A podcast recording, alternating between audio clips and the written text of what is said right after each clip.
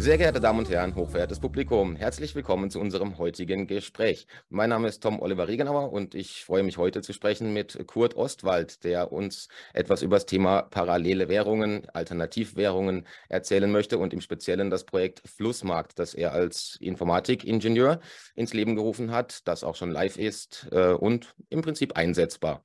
Äh, wir sehen aktuell, äh, ich denke, das hat man in den Nachrichten mitbekommen, dass das äh, Fiat-Finanzsystem unter massivem Druck steht, ähm, ungleich stärker als 2008. Die Staatsverschuldung ist seither weiterhin angestiegen, speziell durch die verschiedenen Krisen und entsprechende Ausgaben.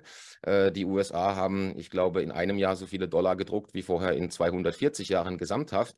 Und durch die aktuellen ähm, Probleme mit der Silicon Valley Bank oder auch der Credit Suisse in der Schweiz sehen wir, dass das Finanzsystem zusehends erodiert. Es gibt natürlich äh, Alternativen wie Bitcoin, es gibt ähm, ja auch äh, ähm, Komplementärwährungen, also Hartgeld im Prinzip. Äh, die sind aber meist regional ausgeprägt. Und ja, jetzt sprechen wir heute speziell über dein Projekt, Kurt. Erstmal hallo, danke, dass du dir die Zeit nimmst. Ja, ich danke dir auch. Und äh, genau, dann kommen wir mal kurz zum Thema Flussmarkt. Also die Seite ist online, ne? das ist flussmarkt.de wie der Fluss und die Mark wie die D-Mark ehemals. Und ähm, ja, beschreib doch mal kurz, um was es bei dem Projekt geht, was es genau ist und äh, seit wann es das gibt. Genau. Äh, genau, die Flussmark ist eine Parallelwährung, um ein fließendes Geld einzuführen.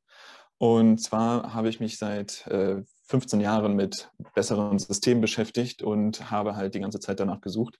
Und irgendwann bin ich über Andreas Popp eben auf den Plan B gestoßen mit fließendem Geld und bedingungslosem Grundeinkommen und fand das sehr interessant und habe mich dann halt gefragt, wie kann man das einführen. Und da, dem, da es ja den Chiemgauer zum Beispiel schon gibt als Regionalwährung, habe ich ziemlich viele Konzepte eben so zusammengetragen und die zusammengeschnürt und zur Flussmark einfach. Ähm, der Chiemgauer ist was? Das wird den wenigsten Leuten, denke ich, was sagen. Genau. Der Chiemgauer ist eine Regionalwährung in Bayern. Das mhm. äh, ist um den Chiemsee. Das sind drei Gemeinden. Und dort ist es halt so, dass die Euros in Chiemgauer umgetauscht werden können und dann damit halt regional eingekauft wird und die lokale Wirtschaft gestärkt wird. Das ist mhm. so der Gedanke dabei. Und ja, jetzt äh, ist halt das Problem, dass die regionalen Wirtschaften nicht mehr so geschlossene Kreisläufe sind. In, in Würgel war das damals so in, ähm, vor dem Zweiten Weltkrieg, dass dort der Bürgermeister auch ein Notgeld eingeführt hat mit, Fließen, mit Fließzins und dort blühte dann die Wirtschaft auf. Da haben die Leute noch selber die Straßen bauen können und so weiter. Aber das ist heute ja nicht mehr der Fall. Heute braucht man ein Straßenbauunternehmen, der halt weiter weg ist. Und deswegen habe ich einfach gedacht, warum nicht deutschlandweit? Weil mhm. ein Stromunternehmen zum Beispiel liefert auch deutschlandweit Strom. Ja? Und deswegen einfach die Flussmark als ähm, fließendes Geld und deutschlandweit. Und die ganzen anderen Nationen, die sollen halt dann auch Fließ, Fluss Schilling machen oder Fluss Franken, Fluss Peso und so weiter. Was ist denn der Fließzins? Das wird auch wahrscheinlich wenigen Menschen etwas sagen, wenn man äh, sie darauf anspricht auf der Straße. Der Fließzins ist es, äh, was die meisten Leute erstmal abschrecken wird. Und zwar ist es so, dass am Ende des Monats 0,5 Prozent von allen Geldguthaben abgezogen wird. Ebenso bei Geldscheinen kann man das machen, dass da so eine Wertetabelle drauf ist. Und äh, je länger das, das Jahr läuft, desto weniger Geld, nee, desto weniger Wert wird der Geldschein haben. Das heißt, wenn ich 100 Euro jetzt in die Flussmark wechsle und hätte angenommen 100 Flussmark, äh, wie auch immer genau. das dann jetzt mein Wechselkurs ist, dann würde mir am Monatsende ein äh, bestimmter Betrag von diesen 100 abgezogen und das übers Jahr natürlich 50 äh, Flusspfennige. Okay. Genau. Und das ist natürlich ein großer seelischer Schmerz. Ne? Äh, aber diesen wollen wir. Denn die Folge daraus ist, dass die Leute versuchen, das Geld eher auszugeben, um am Ende des Monats halt kein Geld auf dem Konto zu haben. Möglichst wenig. Ja? Mhm. Und dann bezahlt eben der Händler den Fließzins. Aber der Händler gibt das Geld auch schon wieder weiter zu seinen Zulieferer, um den eben auch nicht zu bezahlen. Oder bezahlt seine Steuern schon im Vorhinein. Das, das heißt, das erhöht, die, passiert. das erhöht im Prinzip also die Umlaufgeschwindigkeit des Geldes. Genau. Ähm, okay. Es ist halt nicht mehr möglich, das Geld zu horten bei sich und das Kopfkissen zu legen und dann ja, zu warten, bis die Inflation das Geld vernichtet. Ne? Das ist ja heute das Problem. Und so ist es halt ganz offen kommuniziert, dass am Monatsende der Fließzins abgezogen wird. dem könnte man jetzt den Staat geben, das Geld, damit der irgendwie seine Aufgaben erfüllt, aber ich habe halt wenig Vertrauen zu dem Staat. Deswegen finde ich es besser, das an die Flussmarktteilnehmer zu verteilen. Als bedingungsloses Grundeinkommen wird aber nicht so die Höhe sein, dass man davon leben kann. Aha, das heißt also im Prinzip, Mini-Einkommen. dass im Prinzip aus der Gesamtmenge des Geldes, das im Umlauf ist, aus dem Geldfluss, die abgezogenen praktisch Fließzinsen, würden dann auch wieder an die Gemeinschaft zurückfließen. Also ist in dem Sinne genau. äh, eine Ausschüttung dann an die Gemeinschaft, äh, anstatt es eben äh, jetzt in dem Fall, gebe ich recht, einem nicht vertrauenswürdigen Finanzsystem zu übereignen. Genau. Okay. So, ähm, das heißt, dieser Fließzins ist sozusagen, wenn man das jetzt als Steuer betrachten würde, eine Steuer, die man vermeiden kann, indem man das Geld los wird. Hm. Jetzt gibt es noch die Möglichkeit, wenn du keine Interessen mehr daran hast, äh, an weiterem Konsum, dann kannst du auf die Kreditplattform gehen von der Flussmarkt, die muss ich noch entwickeln, aber äh, die ist im Prinzip in Planung, dass wenn der Bäcker zum Beispiel eine neue Maschine bauen möchte, äh, kaufen möchte und investieren möchte, dass der dann einen Kreditwunsch einstellt. Mhm. Und die Leute, die dann halt zu viel Geld am Ende des Monats noch übrig haben, die gucken dort rein, gucken, wer ist vertrauenswürdig und dem geben sie dann das Geld. Für 0% Zinsen. So. Okay. Und damit ähm, passt im Prinzip der äh, Bäcker auf dein Geld auf und gibt es eben dir wieder zurück, wenn du es haben möchtest oder monatliche Rückzahlung, je nachdem, wie man sich dann darauf einigt. Mhm, mhm. Wie, aber eine Frage, die dann sicherlich kommen wird, ist dann der, der schwäbische Häuslebauer, äh, der gerne seine 100.000 äh, ansparen möchte für den ähm, Hausbau oder für den Kredit. Ähm, was sagt man dem dann? Äh, wie, äh, er kann es im Prinzip über die Kreditplattform dann ähm, praktisch das Geld ähm, bekommen, ja, also diese, diese Summe und es dann wieder zurückzahlen, aber vielleicht möchte jemand gar keinen Kredit, sondern einfach nur Geld sparen. Ähm, das wird natürlich für die meisten Leute ein Paradigmenwechsel sein da werden auch sicherlich viele mit dem Argument kommen, ja, das wollen ja äh, die Leute mit diesen CO2-Zertifikaten auch, ja, dass man ein bestimmtes Kontingent bekommt oder die Technokratie-Leute wollen das. Man bekommt ein, ein Kontingent, äh, die Chinesen machen das vielleicht auch mit ihrer digitalen Zentralbankwährung, das dann am Ende praktisch auf Null ist, am Ende des Monats, also den Leuten nicht mehr erlaubt zu sparen und damit Reichtümer oder also einfach physischer Besitz, äh, physischen Besitz anzuhäufen. Ne? Genau. Also mit CO2 hat das jetzt äh, noch nichts zu tun. Ja, zum das Glück. ist natürlich eine schlimme Sache, die da äh, geplant ist. Ähm, wie ging es weiter? Na, es ging um das, äh, dass man äh, also dem schwäbischen Häuslebauer schlecht erklären kann, dass er nicht sein Geld sparen kann. Das wäre auch für mich genau. wahrscheinlich ein Paradigmenwechsel und ich fände es wahrscheinlich gar nicht so toll, wenn ich nicht irgendwie was sparen kann. Okay, das ist richtig. Aber ähm, du kannst ja einmal diesen 0%-Kredit nehmen, aber wie du sagst, äh, ich würde auch keinen Kredit gerne nehmen, ja. Aber ich kann ja den anderen Leuten das Geld, was ich übrig habe, geben. Und dann gebe ich es vielen Leuten, damit es möglichst gestreut ist und die das dann halt auf Abruf wieder zurückgeben können. Mhm, mhm, so ist der Plan. Du gibst dein Geld im Prinzip anderen Leuten, damit die damit arbeiten können. Und dann, wenn du dir deinen Wunsch erfüllen möchtest vom Auto oder vom Haus, dann rufst du im Prinzip dein Geld zurück und dann investierst du. Also im Prinzip statt unterm Kopfkissen oder auf dem Sparbuch habe ich es praktisch in der Gemeinschaft geparkt und äh, fordere genau. es da wieder an, ja, wenn ich es brauche. Genau. Okay. Und da ist natürlich die Frage, wenn man es so weit betrachtet, ob es dann irgendwann noch genug Kreditnehmer geben wird, wenn, wenn wir uns gegenseitig immer das Geld geben. Das ist halt so das Interessante, dass da eben auch keine Bank mehr dazwischen ist, sondern dass es von Mensch zu Mensch stattfindet. Ja, na, das ist auf jeden Fall natürlich begrüßenswert. Äh, äh, ich denke, die äh, ich glaube, das hat jeder verstanden, dass die Banken eine große Mafia sind, die am Ende äh, von dem profitieren, was in der Welt an, an Unrecht geschieht, ja, in großem Maße. Genau. Im Prinzip ist es dem Bock zum Gärtner gemacht, wenn die Bank auf dein Geld aufpassen soll. Und ebenso, dass der Staat ähm, diese Preisstabilität als Auftrag hat. Das ist einfach ein bisschen schwachsinnig. Mhm. Und das sehen wir auch immer, dass es nicht funktioniert. Ja, ja. So, jetzt könnte ein Kredit ausfallen. Ja? Dass zum Beispiel der Nachbar, der an sich ein Haus gebaut hat, das arbeitslos wird und äh, nicht mehr zurückzahlen kann. Da könnte man noch überlegen, ob man eine Kreditausfallversicherung macht und sagt, so ein Prozent von der Kreditsumme kostet die. Und das mhm. würde dann so sein, dass dann von 100 Kreditnehmern einer ausfallen könnte.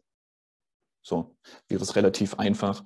Dann könnte auch die ähm, Kreditausfallversicherung nur die Raten weiterhin zurückzahlen und das Geld dann halt langsamer zurückfordern. Also da ist sehr viel Potenzial, würde ich sagen. Mhm, mhm, Sehr viel Rahmen, dass man da jetzt nicht die Existenz von den Menschen kaputt machen muss. Mhm. Genau. Ja, also jetzt äh, haben wir ein bisschen über das Konzeptionelle gesprochen. Wie ist es denn technisch umgesetzt? Also ähm, ist es äh, eine rein digitale Sache? Also ich denke, eine, eine, Digitalwährung in dem Sinne. Ist es aber auch eine Kryptowährung? Das sind ja nochmal zwei verschiedene Dinge. Ja, genau.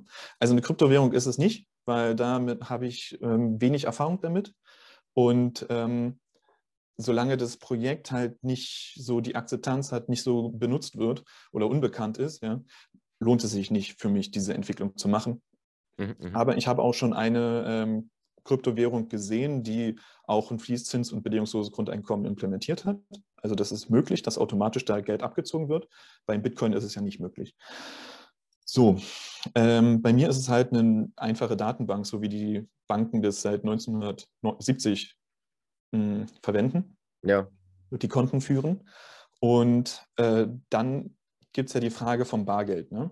Mhm. Erstmal, wenn wir wenige Leute sind, verteilt sind in ganz Deutschland, macht es wenig Sinn, Bargeldscheine irgendwie einzusammeln und dann mit dem Geldtransporter irgendwo anders hinzufahren.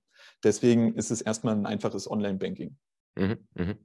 Aber wenn der Euro dann sagt, äh, wir schaffen das Bargeld ab, dann sagen wir, okay, dann drucken wir halt jetzt unsere eigenen Flussmarkscheine. Die ganzen. Regionalwährungen, die haben das schon gemacht. Also man kann da auch mit Gelddruckereien zusammenarbeiten, die dann die ganzen Sicherheitsmerkmale auch einarbeiten. Okay. Das ist also nicht im, im staatlichen, äh, also das ist keine Hoheitsaufgabe des Staates. Ich kann als Privatmann auch ein Projekt gründen und kann äh, mir Banknoten drucken lassen. Ja, genau. Das, das geht. Äh, du darfst halt nur nicht die Copyright-Verletzung vom Euroschein verletzen. Okay. Genau. Bargeldabschaffung. Und die zweite Variante ist, wenn wir sagen, wir sind eine Million Flussmarktnutzer, dass dann ähm, der Handel so groß ist und äh, die Akzeptanz so groß ist, dass sich dann auch wieder Sche ähm, Bargeldscheine lohnen würden. Mhm, mh, mh. Muss man dann halt sehen, was die Zukunft bringt. Wie funktioniert denn das jetzt, wenn ich auf die Webseite gehe und äh, nehme 100 äh, Euro und kaufe mir dann, sind das dann 100 Flussmark aktuell oder? Ähm, ja, es ist immer eins zu eins die Umrechnung, damit es immer schön einfach bleibt.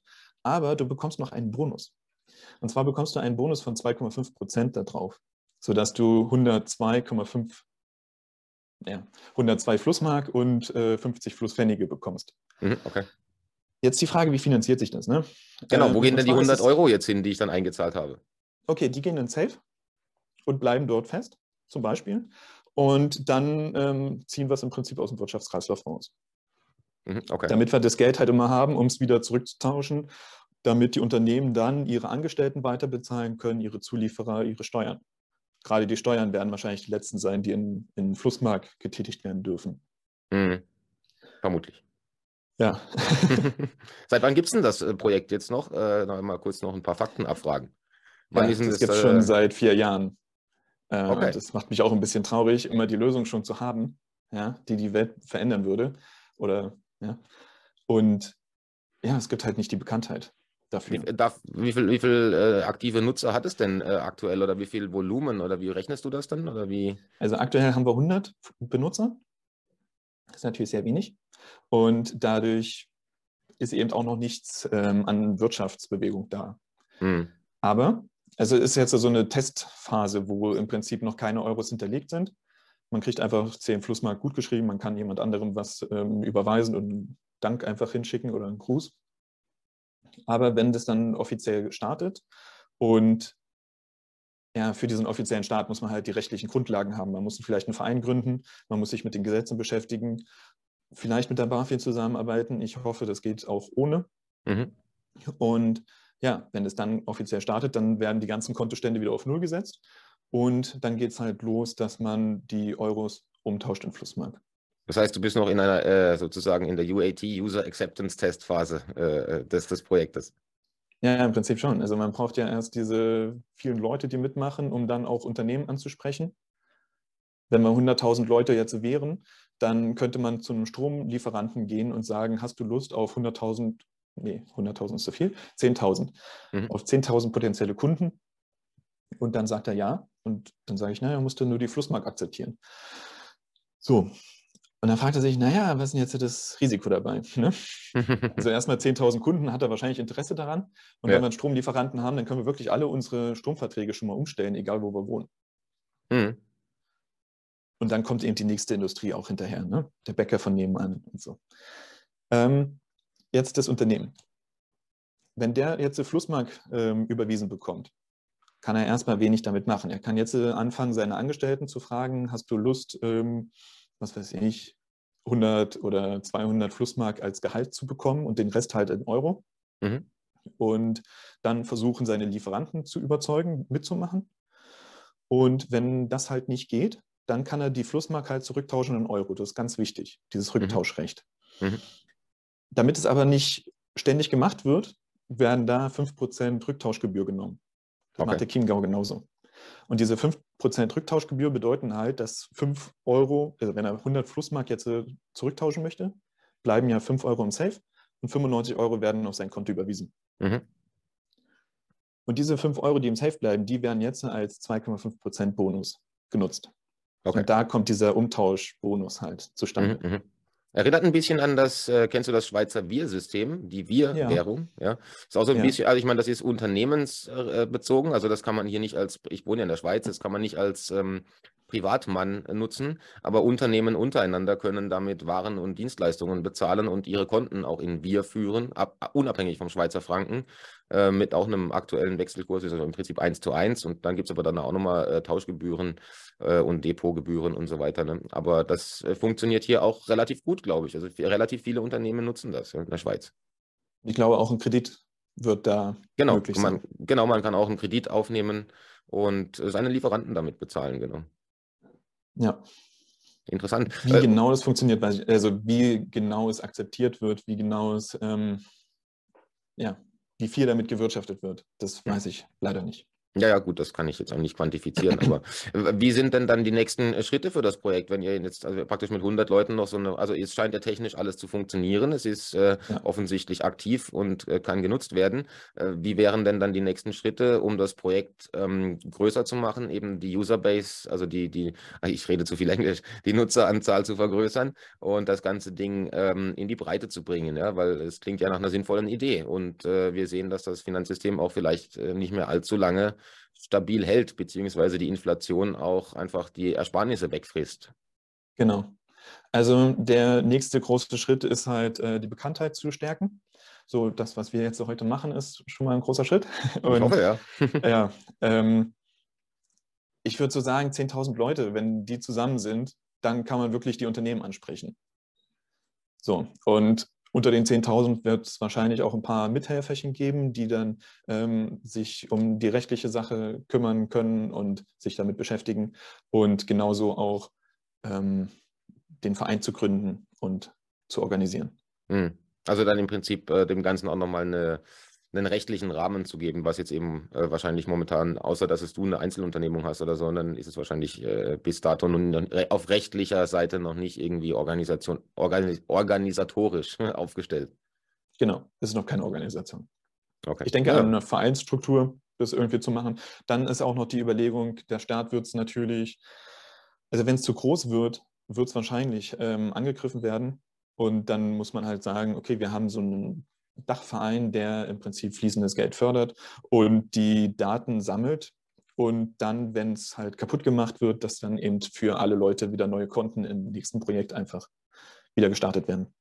Ja, eben, das ist, äh, wäre einer meiner einer Folgefrage auch natürlich, weil wir sehen ja, dass im Prinzip die, äh, der Kryptomarkt auch immer stärker unter Beschuss gerät, immer stärker reguliert werden soll, äh, dass auch die Silicon Valley Bank, die eigentlich, äh, oder dieses FTX, äh, das waren ja alles äh, riesen, riesen Dinger, ja? also ähm, ja. da, da geht der Staat oder beziehungsweise das, das Fiat-Finanzsystem und die Zentralbanken gehen da offensichtlich relativ rigoros jetzt vor ähm, und konsolidieren dann eben von unten nach oben äh, die Gelder und äh, entledigen sich kleiner Banken und wollen eben den Kryptomarkt regulieren. Inwieweit ist dann das Projekt, der Flussmarkt, äh, Flussmarkt etwas, was dagegenhalten kann, beziehungsweise wie, wie passt es da in, in, dieses, ähm, ja, in dieses Bedrohungsszenario, wie kann es sich wehren oder dagegen zur Wehr setzen?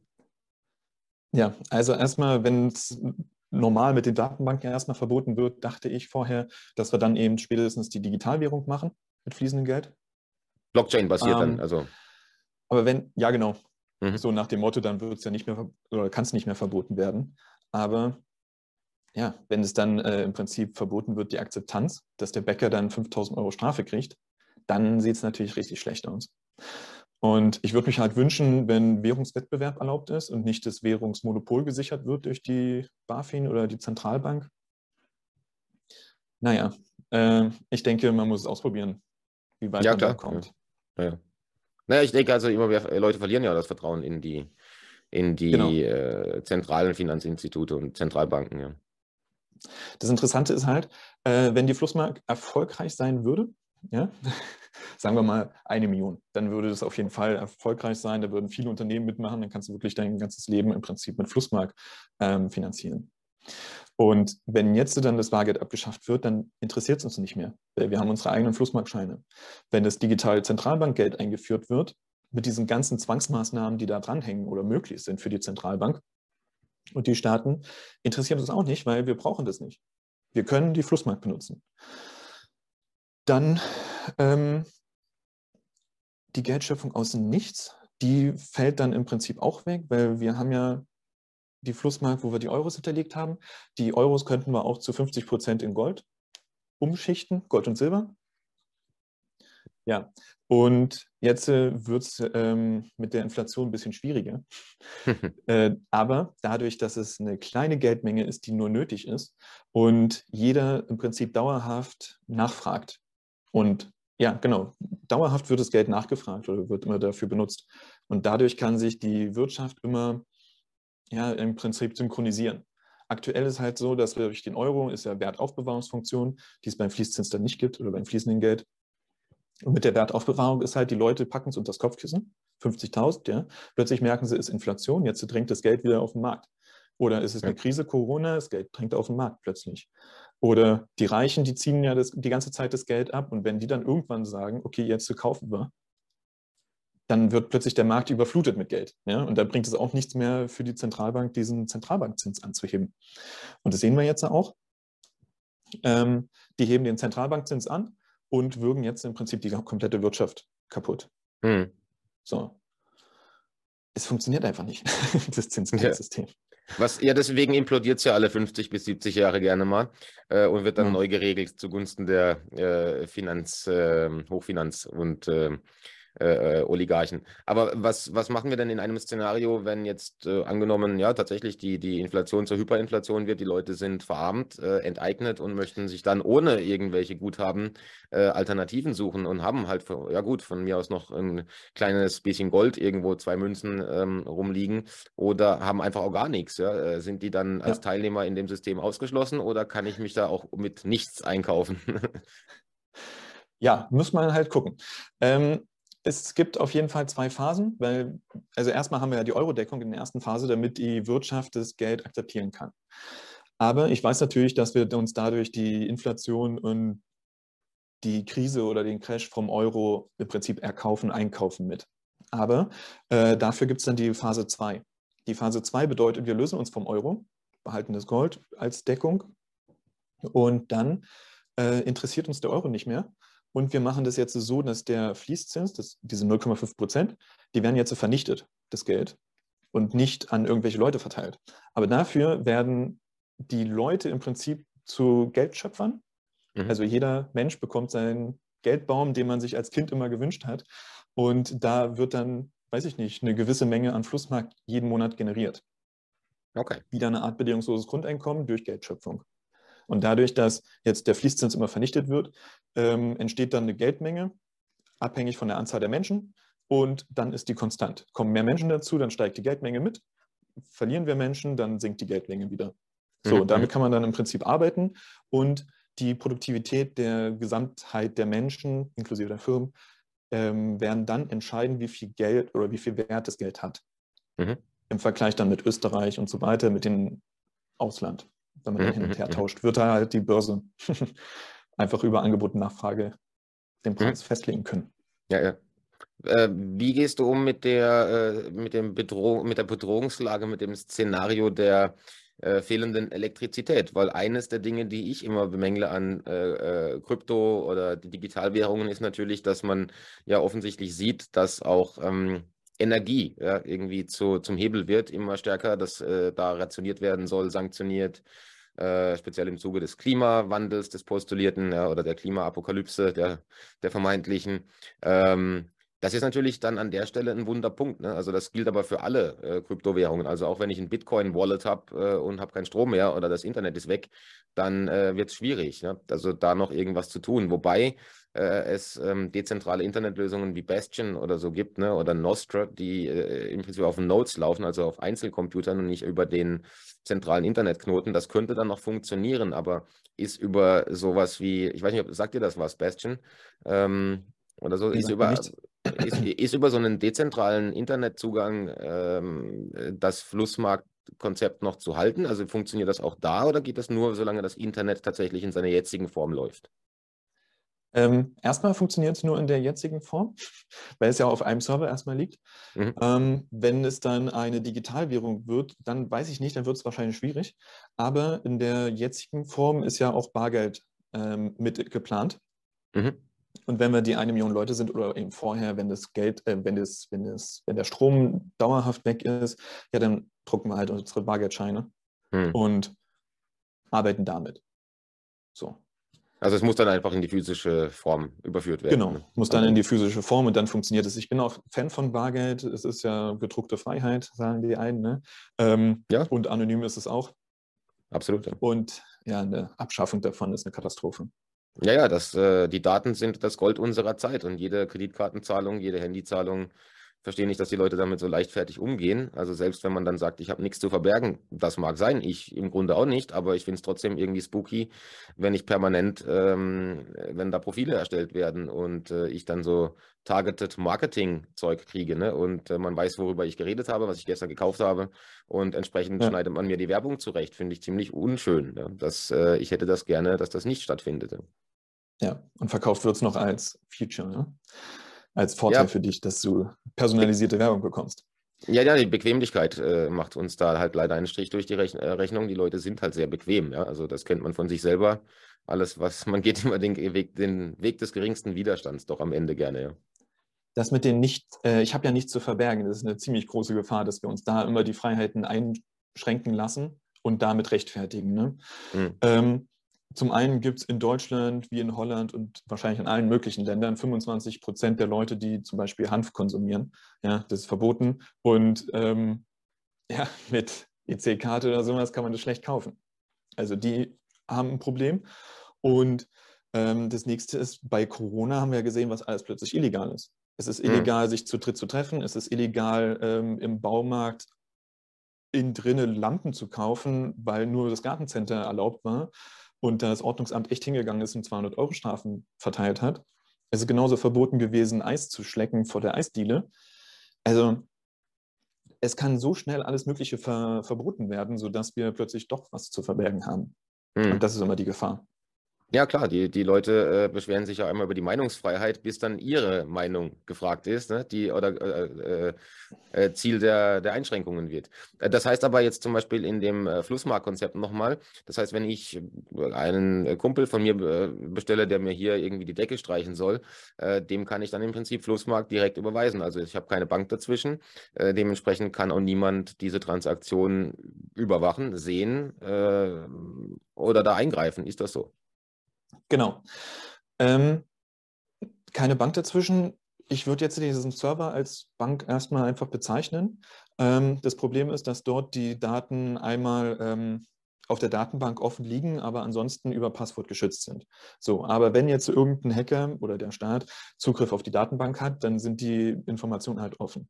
Mhm. Dafür würde ich aber noch gerne eine Anonymous-Bank ähm, schaffen, und dort heißt es einfach nur ein Konto, äh, eine Kontonummer und ein Kontostand.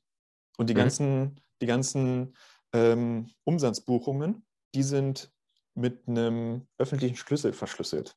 Mhm. Sodass du dir ein Passwort ausdenkst und dadurch entsteht dann ein öffentlicher Schlüssel und ein privater Schlüssel. Und diesen öffentlichen Schlüssel, den verwendet die Bank immer, um diese ganzen eingehenden Transaktionen zu verschlüsseln und in die Datenbank zu legen. Und dann, wenn du darauf zugreifen möchtest, gibst du dein Passwort ein und dann wird es nur für dich wieder entschlüsselt. Okay, okay. So, das heißt, wenn der Staat oder irgendein Feind äh, Zugriff auf die Daten von der Anonymous Bank hat, dann kann er im Prinzip nichts damit anfangen. Er sieht nur Kontostände und Nummern, es sind auch keine Namen hinterlegt und es wird auch kein bedingungsloses Grundeinkommen ähm, ausgegeben, weil es soll ja nur auf einen Menschen bedingungsloses Grundeinkommen geben. Mhm, mh, mh. So. Das heißt, darauf die, muss man dann halt verzichten. Das heißt, technisch liegt das aktuell auf einem Server in, in Deutschland? Also, oder ist das in Deutschland. den du privat hostest oder ist das äh, ein Anbieter? Ist ein Anbieter, Strato. Ah ja, okay. Genau. Äh, dann, äh, das ist im Prinzip natürlich, äh, ja, also für den geneigten Hacker wahrscheinlich dann noch ein halbwegs leichtes Ziel, ne? Aktuell. Ich hatte einen rüber gucken lassen und der fand es ganz gut, weil die ja. Datenbank ist von außen nicht zugreifbar mhm. und du musst halt die ganzen Passwörter irgendwie rauskriegen. Ja. Äh, kann ich als User, wenn ich mich anmelde, kann ich sicher sein, dass also meine Daten im Prinzip äh, nicht jetzt irgendwie leichtfertig äh, gefährdet sind, ja, oder ähm, irgendwo offen liegen, beziehungsweise dass du da reingucken kannst als, als Entwickler, ja. Ja, also ähm, leichtfertig ist immer schwierig zu sagen, ne? Also erstmal, ein Fremder wird keinen Zugriff drauf haben. Ja, auf der Anonymous Bank bist du dann sicher. Hm. Gibt es gibt's eine äh, Redundanz? Also hast du ein Backup von dem Server, das im, im Falle des Falles, ne? also es wird ja gerne auch mal ein Server ja. platt gemacht, einfach ohne dass man Zugriff hat, aber platt machen kann man ihn trotzdem. Ja. Ähm, Gibt es dann irgendwo ein, ein, Backup dafür, nehme ich an? Es gibt täglich wird ein Backup gemacht, es wird immer auf die E-Mail geschickt. Ja. Hm, okay. Gut. Damit ähm, ja, die Daten halt immer da sind, ne? die Kontostände. Ja, ja, ja. Was, was meinst du denn generell zum Thema, ähm, ich meine, du hast dich offensichtlich äh, eingehend mit dem Thema alternative Währungen, Digitalwährungen beschäftigt. Was meinst du denn äh, insgesamt zum Thema Krypto, äh, deine Position, ne? Kryptowährungen, Digitalwährungen? Wie stehst du dazu? Ja, also bei den Kryptowährungen nehmen wir einfach mal Bitcoin. Ja? Ähm, zum einen finde ich es gut, dass der halt unabhängig ist und dezentral. Aber ich finde es halt ein großes Problem, dass es halt wieder diese Geldhortung eigentlich nur als Funktion abbildet. Es ist so wie digitales Gold. Ne? Mhm. Ähm, und die meisten Leute, die kaufen sich die Bitcoins in der Hoffnung, dass der Kurs dann steigt.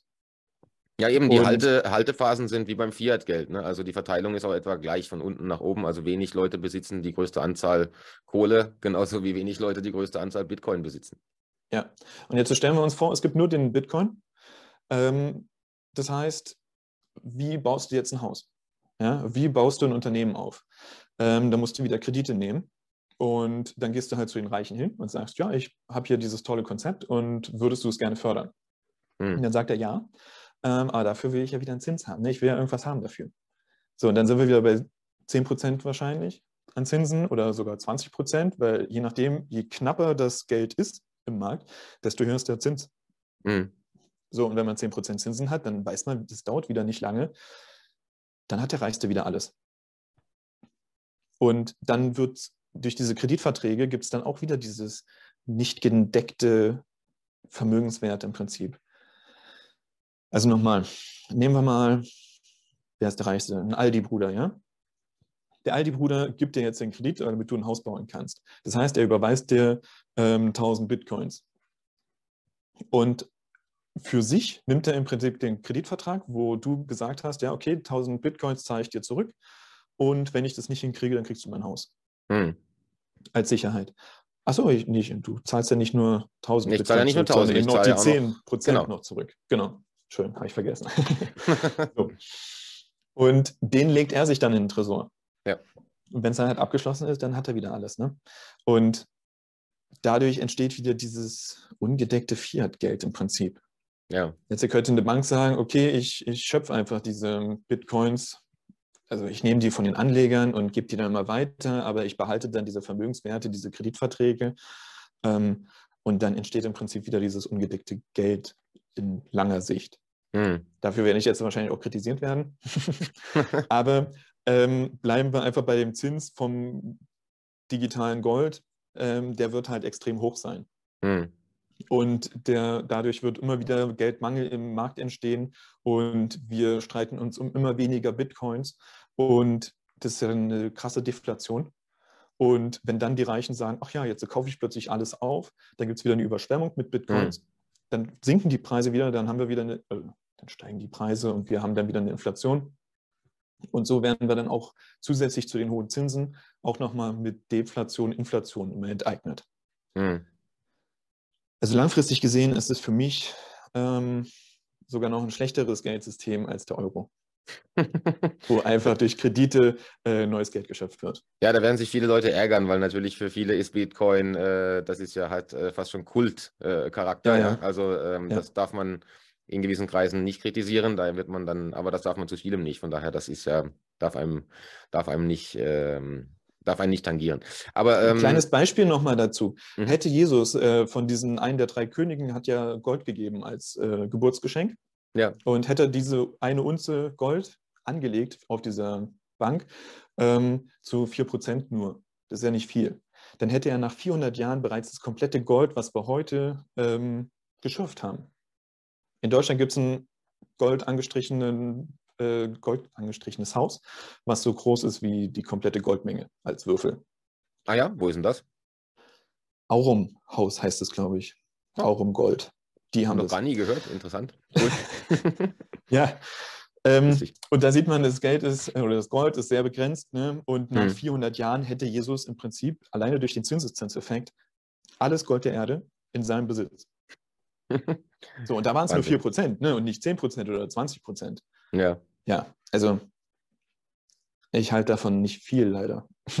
Ja, spannendes Thema. Ich denke es beschäftigen sich einfach zu wenig Leute damit, ähm, das Finanzsystem mal im Detail zu durchdenken auch, ja, und was bedeutet das alles? Die wenigsten Leute kennen ja schon äh, überhaupt, äh, also wenn es die Zentralbank ist, aber kennen sie schon mal nicht die Bank für internationalen Zahlungsausgleich in Basel, die man als Zentralbank der Zentralbanken bezeichnet. Äh, da wachen auch ein paar mehr Leute auf und informieren sich, aber es sind immer noch zu wenige dafür, dass wir täglich damit bezahlen und einkaufen gehen, beschäftigen sich die Genau. Leute erstaunlich selten mit dem Finanzsystem und noch seltener mit den Problemen dessen und äh, Alternativen dazu. Deswegen finde ich es sehr spannend, eben wenn Leute wie du dann eigene Projekte starten und da, selbst wenn jetzt aktuell noch wenig ähm, Nutzer sind, ja, aber dann einfach den Diskurs auch anstoßen und äh, zum Denken anregen und mal äh, über Alternativen sich zu informieren. Ja, das ist ja wichtig. Das ist der interessante Punkt. Wir nutzen alltäglich, jeder benutzt das Geld ja, und niemand weiß, was es ist. Ja, man denkt, das Ja, ist ein Geldschein und der wurde halt mal gedruckt, aber ansonsten ist er irgendwie gedeckt. Ne? Ja, Die Leute beschäftigen sich nicht damit und das wollen die auch nicht. Das blenden die aus. Und deswegen ähm, ist es auch so schwer, eine Reichweite zu, zu bilden. Das Hm. ist so das Dilemma, in dem wir leben. Ja? ja, ja. Und dann ist immer dieses Hingucken zur Politik, dass die uns irgendwie rettet und die richtigen Entscheidungen trifft. Aber nein, die sind ja nicht auf unserer Seite. Hm. So. Und wir können halt wirklich nur das ändern, was wir im Alltag benutzen. Und da ist es auch wieder interessant, dass wir eigentlich nicht daran gehindert werden, den Euro mit der Flussmark zu ersetzen und damit dann zu bezahlen. Hm. So. Ähm, und dass dadurch dann dieser, dieser Zins abgeschafft wird und die Zinslast, die ja aktuell bei 33 Prozent ist. Das heißt, 33 Prozent von dem, was wir einkaufen, jedes Mal fließt zu den Ultrareichen hin. Und wie kriegen wir es von den Ultrareichen wieder zurück? Die haben schon eine Yacht, die haben schon ein Flugzeug, die haben schon Autos und eine Villa. Den kann man das nicht mehr, man kann es nicht zurückarbeiten, erarbeiten. Man Ja. kann nur immer wieder neue Kredite nehmen, um das Geld dann halt mal kurz zu benutzen und dann zack, ist es wieder bei den Ultrareichen. ja. Und dadurch haben wir diese Zwangs Zwangsverschuldung, genau, Zwangsverschuldung haben wir. Hm. Und zum Glück gibt es unsere Staaten, die als Deppen im Prinzip da sind, die immer wieder neue Kredite aufnehmen können. ja. So, ansonsten wäre das alles schon kaputt, wenn die Staaten nicht die Kredite aufnehmen können. Weil Ja, die Wirtschaft ist halt irgendwann mal voll mit Krediten finanziert und die Menschen nehmen sowieso immer wenig Kredit auf. Ja, es ist im Prinzip Ja. ja, jetzt schon. Also ich meine, die, die, die Staatsschulden sind in ihrer Form so gar nicht mehr abzutragen. Das ist auch die dritte, die Verschuldung der dritten Welt ist gar nicht mehr zu bezahlen. Also irgendwann muss man das mit Schuldenerlass regeln. Aber die letzte Person, die da in Deutschland offen drüber geredet hat, war Alfred Herrhausen, das hat ihm nicht gut bekommen. Ja. Ähm, dann, äh, da war er nämlich dann relativ kurze Zeit später tot, als das Thema äh, Genau. Also man weiß nicht, ob das, das deswegen war, aber es liegt mal nahe, dass er sich da sehr unbeliebt gemacht hat in gewissen Kreisen. Ähm, mit Das ist absolut eine Wahnvorstellung, dass die Staaten jemals ihre Schulden zurückzahlen können. Das wissen wir in Griechenland, das wissen wir auch in der Ukraine, dass die niemals ihre Schulden wieder zurückzahlen. Das Witzige ist ja auch noch, dass Amerika die Waffen nur mit Krediten dorthin liefert. Die können die Schulden nicht zurückzahlen. Und wenn wir das machen würden, dann würden wir alle komplett verarmen und die Wirtschaft abgewürgt sein. Und dann haben die Reichen halt immer noch Forderungen. Ja? Ja. Es funktioniert einfach nicht. Ja, da kann man Und viel das Problem ist, der aber- Staat, der könnte zwar sagen, okay, ich mache jetzt da einfach einen Schuldenschnitt und ich zahle meine, ähm, wie heißt das, Forderungen nicht zurück, Mhm. Außenstände, ähm, und fange einfach wieder bei Null an. aber unser Staat wird der Letzte sein, der das macht. Eher werden sie Zwangshypotheken in unsere Häuser eintragen und unsere Guthaben klauen von den Konten. Ja, ja. Haben wir ja in Zypern auch schon erlebt. Äh, gut, nachdem wir jetzt ein bisschen so zum äh, Schluss des Gesprächs kommen, äh, wollte ich dich nochmal fragen, Kurt, habe ich irgendwie was vergessen, also was zum Thema Flussmarkt noch zu sagen ist? Wichtige Eckpunkte, Daten, Informationen, äh, die du loswerden willst und den Leuten mitteilen. Ähm, irgendwie auch was Technisches oder Konzeptionelles, äh, was dir noch auf dem Herzen liegt zu deinem Projekt.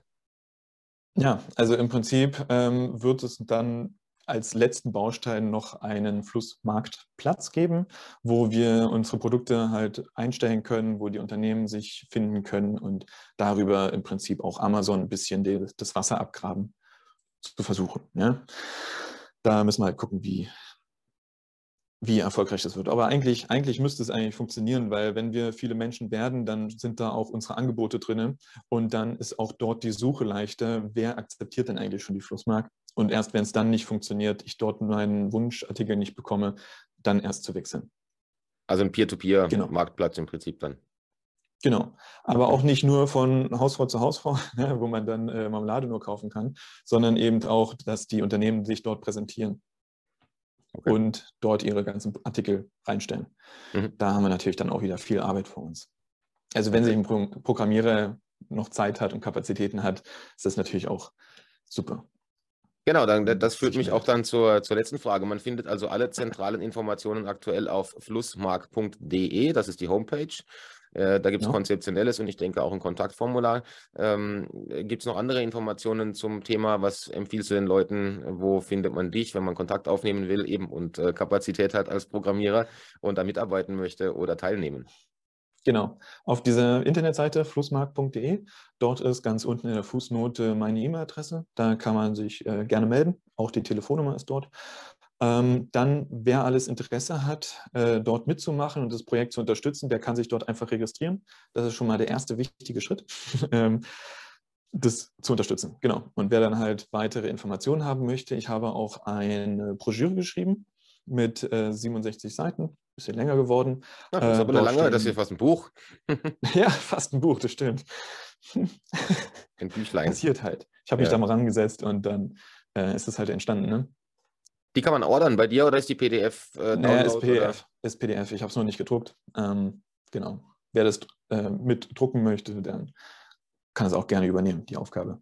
Druckerei gesucht, also demnach auch gerne, die das frei, ja, ja. frei vervielfältigt. Okay. Genau. Ähm, die, dieses von der Broschüre ist dieses Eingangsbild auch noch nicht so besonders schön. Ich habe mich hier ähm, ein bisschen ausprobiert einen Fluss ja, mit Couch-Revolution, ähm, mit Couchen, okay. um dann in die Freiheit zu kommen und die Machtpyramide zu umkippen zu lassen. Sieht natürlich nicht schön aus. Wenn sich da ein Designer findet, gerne. Das, äh, so. Die Idee ist gut, ja. Das Bild ist, äh, hat noch Potenzial. Richtig. Äh, Couch-Revolution ist übrigens noch so ein kleiner Aspekt. Und zwar haben wir ja keine Möglichkeiten, also die Demokratie ist für mich relativ gestorben. Ne? Äh, die Politiker arbeiten gegen uns, eine Petition bringt nichts, eine Parteigründung bringt nichts. 2014, 15 habe ich bei der Deutschen Mitte mitgemacht. Jetzt war die Basis ähm, am Start, aber immer sobald die erste Wahl ist, dann zerstreiten die sich und explodieren. Ja, ja. Und ja, es, wir haben keine demokratischen Möglichkeiten irgendwie zu verhindern, dass jetzt Waffen zur Ukraine geliefert werden. Wir haben keine Möglichkeit zu sagen, die Deutsche Bank soll nicht gerettet werden. Ja? Ähm, wir können gar nichts bestimmen. Bei den Corona-Regeln konnten wir nichts bestimmen und ähm, die ersten Demonstrationen, wo wohl, also im August, wo eine Million Leute auf der Straße waren, ja, trotzdem wurden die ganzen Maßnahmen eingeführt. Ja, das ist ganz richtig. Ja, und das ist eine große Energieverschwendung. Wenn die Leute dann bei der Flussbank mitmachen würden, dann würde es schon richtig gut vorangehen. Ne? Ja, Guter und da Punkt. ist halt die Idee, dass wir unseren Alltag ändern, dass wir nicht äh, die Billigprodukte im Edeka kaufen, sondern beim Bauern oder Bioprodukte und uns über unsere Gesundheit beschäftigen und alles, was in unserem Alltag ist, halt versuchen besser zu machen und da die Grundlage halt das Geld zu verändern. Ja, das ist ein einfacher Schritt. Das ist ein schönes Schlusswort und auch eines der Themen, die ich immer gerne in den Artikeln äh, anführe, ist, dass die eigentliche Revolution ist, wenn man einfach ein glückliches Leben führt und das möglichst analog und das möglichst in dem Umfeld, mit dem man direkt zu tun hat und nicht im digitalen äh, Raum. Von daher möchte ich es gerne mal da stehen lassen und glaube, das war ein schönes Schlusswort. Ich danke dir, Kurt, für äh, die Infos zum Projekt. Äh, alle Hinweise und Informationen, wie gesagt, auf www.flussmark.de. Und ich denke, wir können dann gerne nochmal ein Folgegespräch machen und schauen mal, wie sich das entwickelt äh, in ein paar Monaten oder in einem Jahr und äh, wie viele User wir dann haben und äh, ob wir ja. über die Testphase hinausgekommen sind. Danke dir für deine Zeit. Ja, ich danke dir auch. Also hat mir sehr gefallen, das Gespräch. Gleichfalls. Dann schönen Tag noch. Danke dir. Ciao. Ja, ciao.